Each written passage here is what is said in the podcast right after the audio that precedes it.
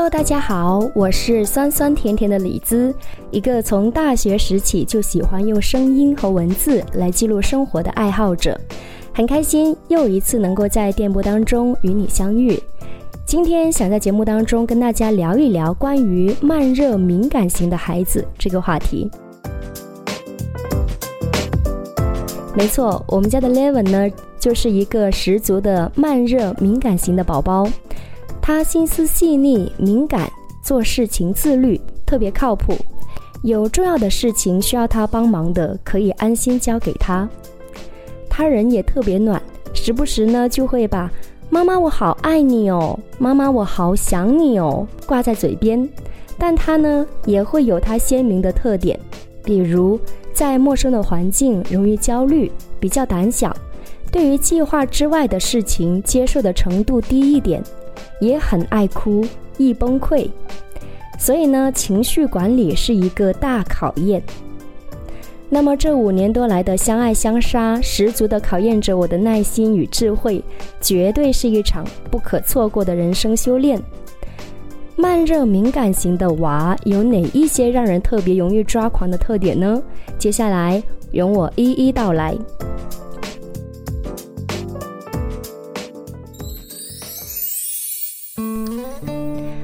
首先，第一点就是慢热敏感型的娃社交真的很慢。当然，我也不是一开始就知道他是这样的一个孩子。我第一次强烈的感受到他是一个慢热敏感型的宝宝呢，是在他正式上幼儿园的前一周，也就是二零二零年的八月上旬。考虑到还有一周就要去上幼儿园了。那么我们几个认识的家长就想组织小朋友一起玩，然后提前熟悉一下，联络一下感情。那么我们就约好了去某一个朋友家里玩。那那天下午呢，五六个小朋友一起玩，大概玩了五个多小时。结果前面三个小时呢，我们家的孩子都是自己一个人在一旁玩他的汽车，任凭其他的小伙伴怎么打闹，他都是无动于衷的。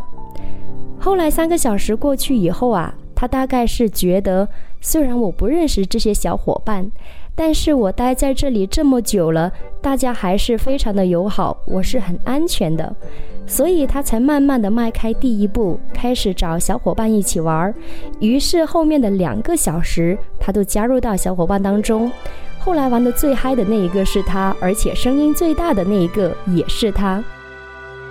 而几天后呢，我们又约好一起玩。这一次呢，他只需要十分钟的适应，就可以跟小伙伴玩到一块了。所以慢热敏感型的娃呢，在社交上真的很慢热，但在其他方面呢，却做得不错。比如，他的规则意识很强，安全意识很强。常常过马路的时候呢，他都会提醒妈妈要耐心等红灯，要绿灯才可以过。然后他很遵守课堂的纪律，在幼儿园呢，经常会受到老师的表扬。但唯独在情绪上呢，哭的次数比较多。我记得刚上幼儿园那会呢，哭了足足两个多月才算是适应。那这两个多月来，他哭得有多凶，他有多痛苦。我就有多煎熬。慢热敏感型的娃，第二个特点就是陌生环境容易焦虑。我仍然记得读小班的时候，每一次开学第一周对他来说都是焦虑难熬的一周，因为在这一周呢，幼儿园在体验各种兴趣课。也许这些对其他孩子来说呢，哇，好新鲜呐，太好玩了吧。可是对于我家娃来说呢，只要一提起离开自己熟悉的班级去上某某体验课，他就可以瞬间崩溃大哭，泪流满面。哪怕这个课程呢，他之前已经上过了，但还是会焦虑到哭着去上课。用班主任的话来说，就是他很害怕去接触新的东西，过不了自己那关。但是呢，他最终哭完抹干泪，坚持去上课之后呢，其实，在上课过程当中，还是愿意跟老师一起互动，并且享受课程带来的乐趣的。然后一周体验下来之后，嗯，要报名了，问他想上什么素质课呢？他就会说：“妈妈，我哪一个都不要。”我跟他爸的内心就是太会为我们省钱了吧。但上中班以后呢，这个情况就缓解了很多，至少他可以很安静的接受去上体验课了。而且在上完一周体验课之后呢，他会拿着老师发的课表，很有主见的跟我讲：“妈妈，我要上乐高课、英语课、绘本课，就这些啦。”所以慢热敏感型的娃呢，真的是需要家长有耐心、有信心，相信他自己会慢慢的成长。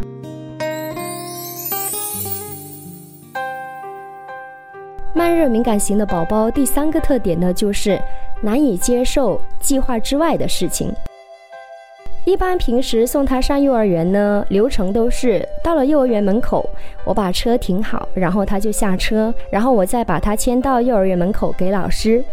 然后有一次，应该是上小班第二个学期的某一个周一的早上，由于那天来的比较早，他那段时间呢特别喜欢自己早到，然后就可以看到其他的老师进幼儿园。那那天早上呢，我把他送到幼儿园的时候。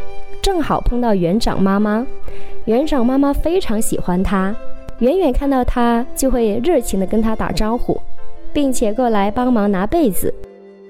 只是呢，在我家娃的入园流程里边，是从来都没有想到他会在门口遇到园长妈妈，而且也从来没有想到过园长妈妈会过来帮忙拿被子，并把他牵进幼儿园。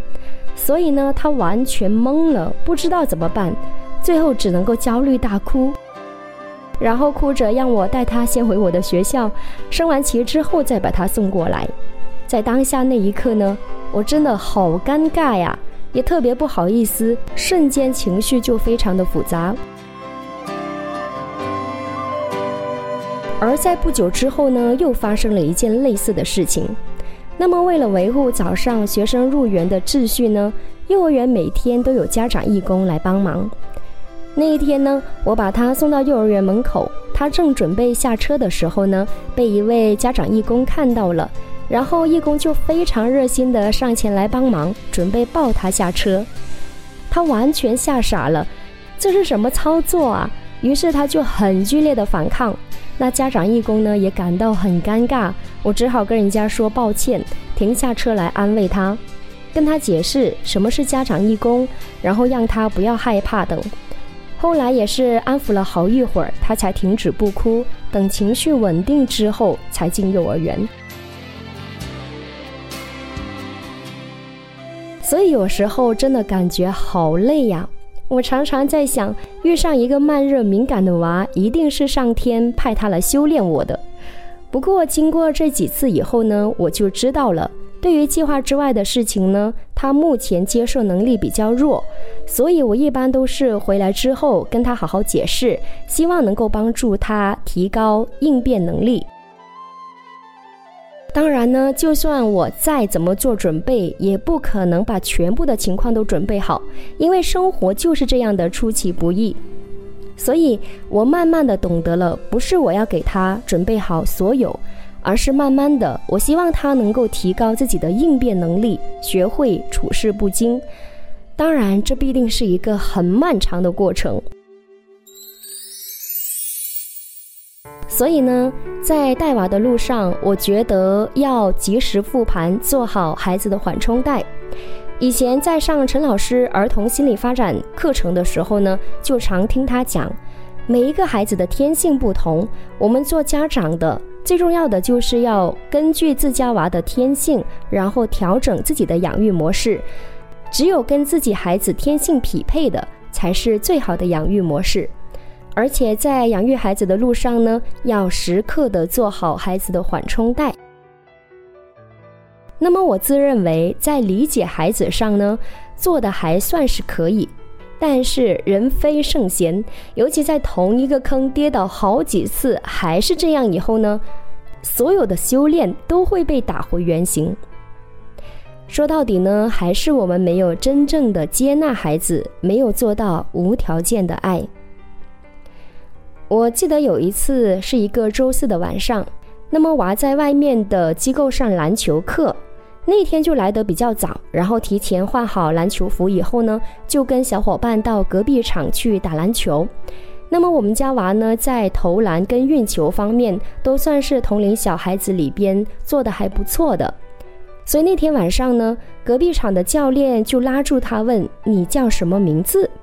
那么在娃的小脑瓜里，大概怎么也想不到会出现这样的情况，所以那一刻他大脑好像卡住了，不知道怎么办。可是教练也不认识他，不清楚他的性子，所以教练也没有轻易放弃，而是拉住他继续问。那这个情况呢，其实我早就注意到了，而我就在远远的看着。这过程当中呢，娃显然是不自在的，他频频的望向我。我则面带微笑，一直通过眼神来鼓励他。我希望他能够回答这个问题，因为在我们看来这个问题并不难呐。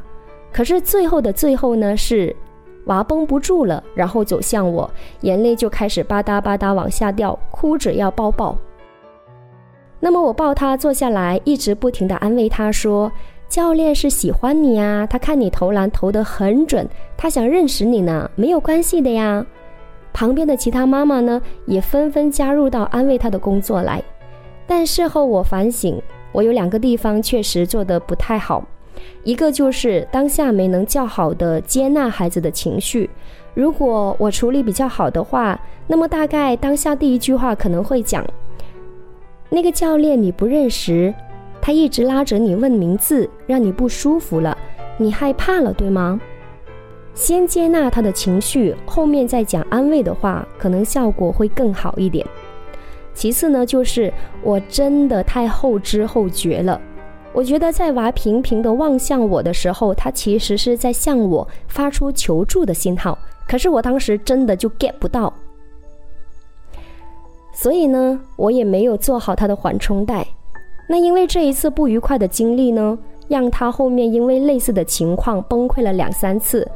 比如熟悉的教练请假了，换了一个新的教练，他也崩溃了；又或者是熟悉的教练多带了一个新来跟岗实习的教练，他又崩溃了。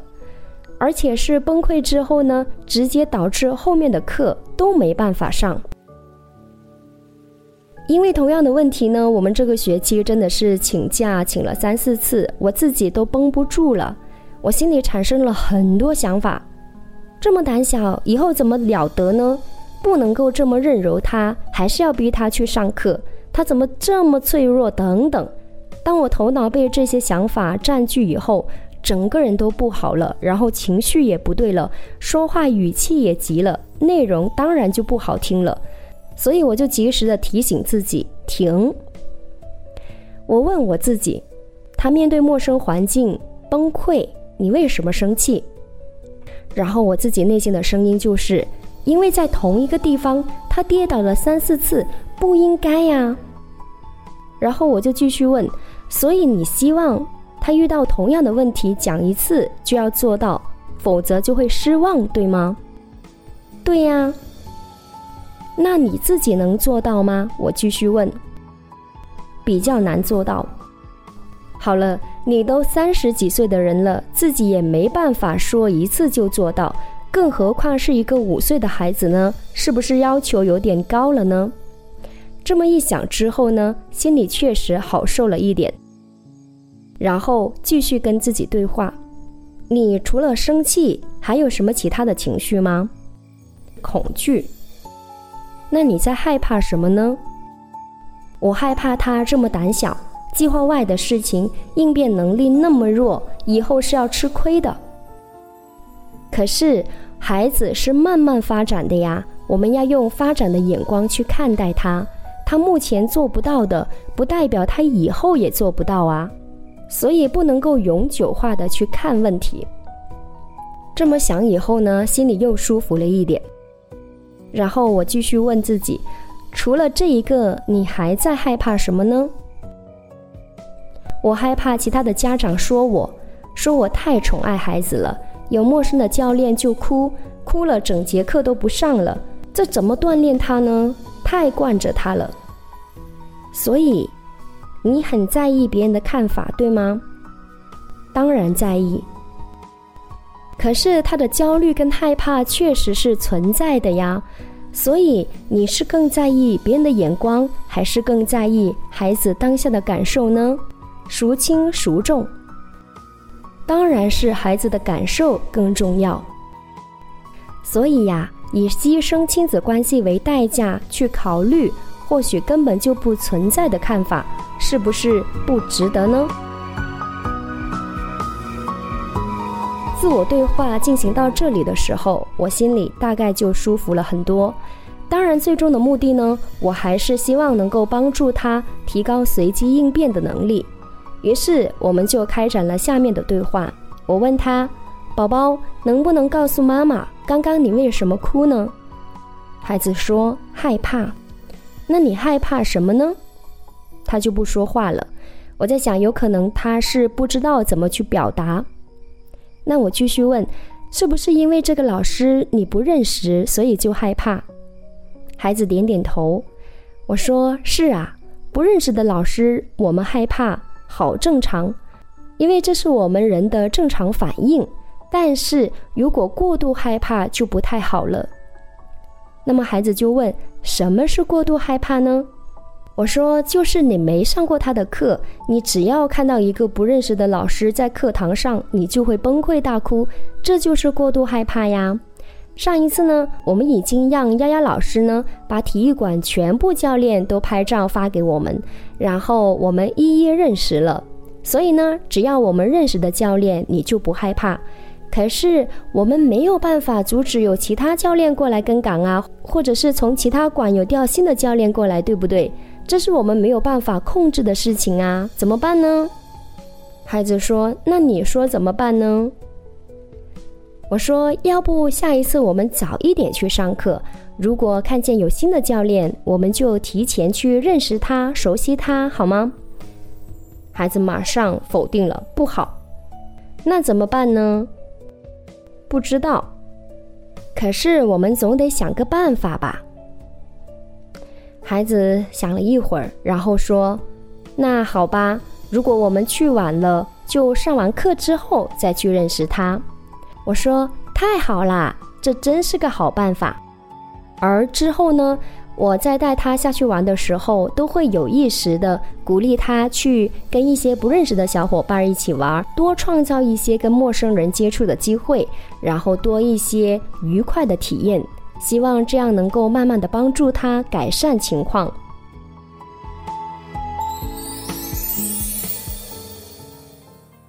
很多时候，孩子的进步呢是以年为单位的。最近一段时间呢，虽然娃常常还会因为事情不符合他的预期而哭，有时候觉得真的好生气呀。但是后来想想，还是需要耐心的引导。也许人家小脑瓜暂时就真的没有转过来。还得多搭一座桥，好好的引导一下。然后我记得有一次上中班第二个学期的某一天，原本计划是吃完早餐我就带他去图书馆借恐龙的书。那时候我们已经出发了，而且是在地铁站上等地铁了。那么突然就接到了领导电话，说临时有工作任务要去拍照。可是当时我的相机并不在身上。所以呢，哪怕地铁到了，我们也不能够马上上地铁，得立马回去拿相机。我已经做好了孩子会崩溃的准备，但是他在一旁听完电话之后问什么情况，我把简单情况跟他交代以后呢，就把他从排队的队伍里拉出来。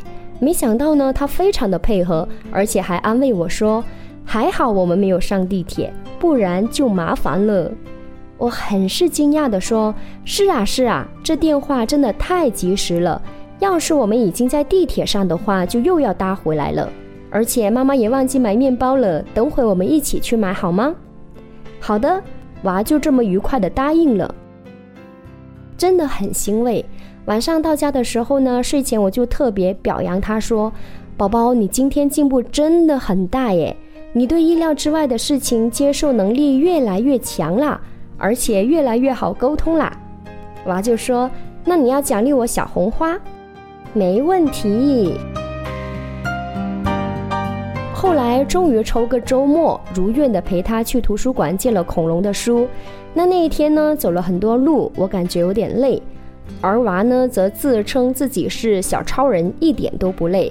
所以在去和回来的路上呢，他都坚持，呃，在地铁上都要站着。那回来的时候换乘地铁时呢，有位置了，我叫他过来坐，他就很不情愿地说：“我不累，我要看外面的风景。”一路上叫他好几次，都被他拒绝了，而且他还因为这个生气了，但是没有哭，就是不理我。好不容易到站了，我牵他下车，他第一句话就问我：“妈妈，刚刚我生气了，你知道吗？”我说：“我知道啊，我叫你你都不理我，那你现在气消了吗？”他说：“消了。”你牵我下车的时候就消了。我说：“那就好。”嗯，刚刚车站到了，你为啥没动？你忘了吗？他说：“没有，我那时候还在生气呢。”啊，这样啊。那你告诉妈妈，你为啥生气啊？他说：“你老是叫我做，我是超人，我不累，我想看风景呢。”我说：“好吧，谢谢你告诉妈妈这些。我发现你越来越好沟通啦，不用妈妈一直在猜猜猜，真的是太棒了。”娃就笑了。回顾养娃五年多呢，他真的是慢慢在进步。从以前那个一言不合就撒泼打滚，然后生气丢玩具打人的小魔头呢，慢慢的到现在可以稍微控制一下自己的小情绪了。虽然有时候呢遇到不高兴的事情，他还是会很习惯的张口就哭，但是也能够比较快的调整了。哎呀，陈老师说，人的情绪管理是跟大脑发育有关的，而且这颗杏仁核呢，得二三十岁才能发育完全呢。所以，我这个情绪陪跑教练还得继续再当个二十多年，慢慢熬吧。但是呢，及时的复盘和转念，真的能够有效的帮助到我，从当下不良的情绪当中抽离出来，能够稍微比较友善的对待他。我想这就够了。我们继续努力呗。好了，以上呢就是本期的节目，感谢您的收听，我是酸酸甜甜的李子，下一期节目我们再见，拜拜。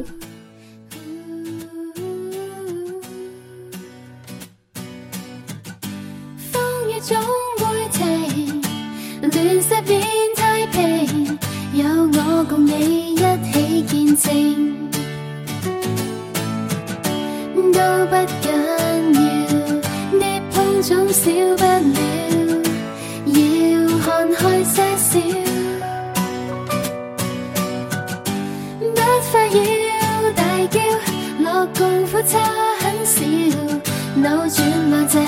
只需数秒。